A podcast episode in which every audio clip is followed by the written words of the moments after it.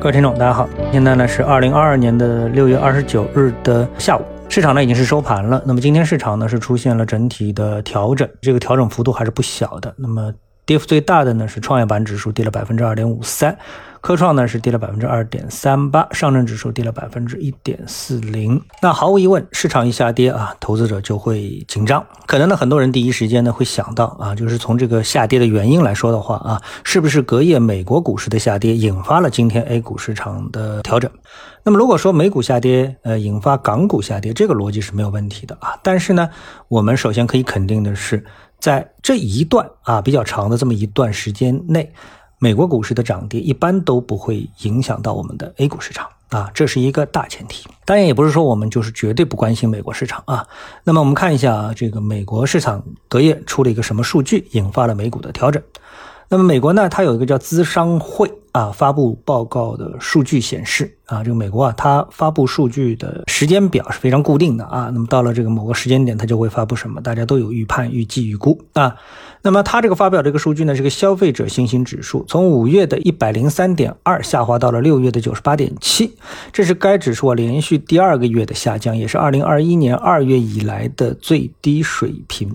那么当然知道，从二零二一年二月到现在这个时间，对于美国经济来说啊，已经是过了比较长的时间了，对吧？那美国昨天呢公布了这个数据，从数据的名称当中，你就可以感觉到，这是一个消费者信心指数啊。它呢，很明显就意味着美国投资者对美国经济衰退的担忧在加剧，所以呢，引发了股市在反弹之后的调整啊。这波反弹的幅度其实是不小的啊。然后呢，出现了调整。那我们大家都知道，世界上没有只涨不跌的交易品种啊。股市是这样，比特币是这样的，石油、黄金也是这样。所以呢，美股反弹之后，如果说是反弹，那它必然也会下跌。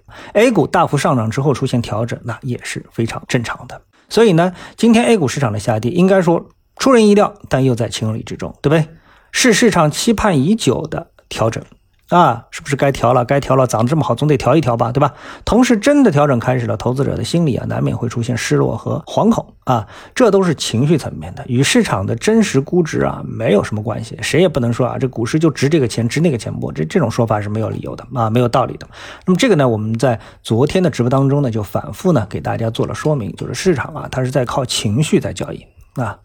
那么，当一个市场啊，就是我们的 A 股市场，相当一批的板块出现了超过百分之五十，甚至于百分之一百的涨幅的背景下，那市场任何时候出现调整啊，它都是正常的啊。关键的是，这样的调整对你的板块的影响是不是足以出现需要减仓看空的信号？那么中午的缠论的节目当中呢，我们就说的很清楚，大盘的空头信号没有出现。当然，这个时候我们说的这个大盘的空头信号是指趋势线啊，以趋势线为标准。但同时呢，我们也发现主赛道的空头信号啊，是必须应该重视的。这个信号就相对比较明确了。那么也不是说大盘啊没有完全没有空头信号，因为空头信号有各种啊，有这个趋势线支撑的啊，还有什么呢？还有呢，就是我们在缠论当中啊，它呃包括 K 线组合当中啊，有这种阴包阳的结构。那么这个指数我们看到，比如说中证五百，它这个阴包阳的结构啊，就非常的明确。而阴包阳结构呢，又是一个非常具有杀伤力的空头的这么一个结构，所以谨慎的投资者看到这样的一个结构，就应该选择离场观望。啊，那么从缠论的角度来说呢，缠论呢，它有一个什么？有一个顶峰型啊，顶峰型就是三根 K 线组成的顶峰型的这么的一个结构啊。那么这样一个顶峰型结构，如果跌破它的颈线位，就类似于在小级别上呢出现了一个头肩顶的这么的一个结构，那也是要值得重视的。那么我一直都强调啊，缠论呢有一个交易原则，那这个原则是其实是非常经典的啊，就是不要参与盘整。今天的这根大阴线切入到了前面的行情的盘整中枢的范围内，那么接下来呢出现整个的一个盘整啊的一个行情呢就再正常不过了。而参与盘整意味着什么？一个是时间成本的加大，另外一个呢特别是调整的空间啊。啊，特别是调整空间，因为我们关心交易的话，就是一个是关心时间，一个是关空间，对不对？啊，如果说你买了一个股票三年不涨，这对你来说是绝大的浪费，对不对？然后呢，这个空间，空间呢是我们不能预测的啊，比如说它能跌多少和涨多少，其实我们事前是不能预测的。这个呢，也是我们说缠论当中啊，特别要向技术分析的投资者要指出的。谁要告诉你它一定会涨到多少，这基本上都是非常不靠谱的。啊，那么现在如果说市场出现调整，那么调整的空间到底有多大？事前是不能控制的，不能预测的。调整有可能会变成真正的下跌就是我们预判的，比如说，哎啊，百分之三五我是能接受的，对不对？哎，但它说不定就调了个百分之二十，就变成下跌了，对吧？所以呢，参与调整其实是非常危险的。你以为你参与的调整，实际上有可能参与的是大幅下跌的一个行情，因为事先我们不能预测啊，不能预测。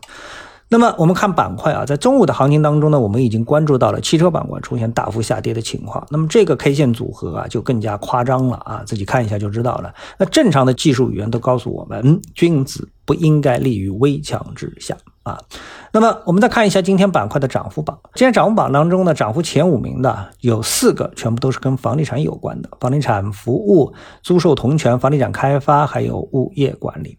那么我们觉得呢，这个引发今天市场调整的负面因素啊，其中很重要的一条其实就是房地产板块的上涨。那有人肯定要问了，为什么板块的上涨会引发大盘的下调呢？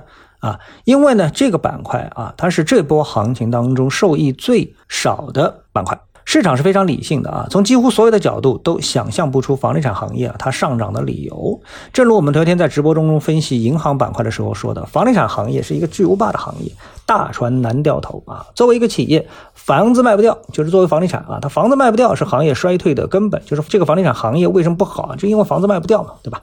而这个情况在短期内是很难改变的，否则呢也不会有这么多的房产首付啊这么快的进入到了穷途末路啊。而股票市场的心理。是什么？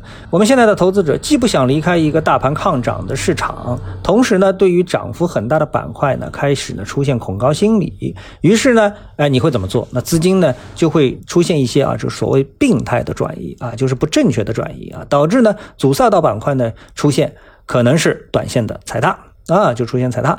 但非主赛道的三流的板块呢，虽然得不到主流资金的青睐，但短期内也会得到资金的一种补涨。啊，那么结果呢，就造成了市场整体的回调，因为钱去的不是正确的地方，啊，就是不应该涨的板块上涨了，其实对大盘来说是一个利空啊。那无论市场是不是真的启动一轮下跌，那谨慎看待这次的调整都是应该的。好，那今天的节目呢就到这里，我们下次的节目时间再见。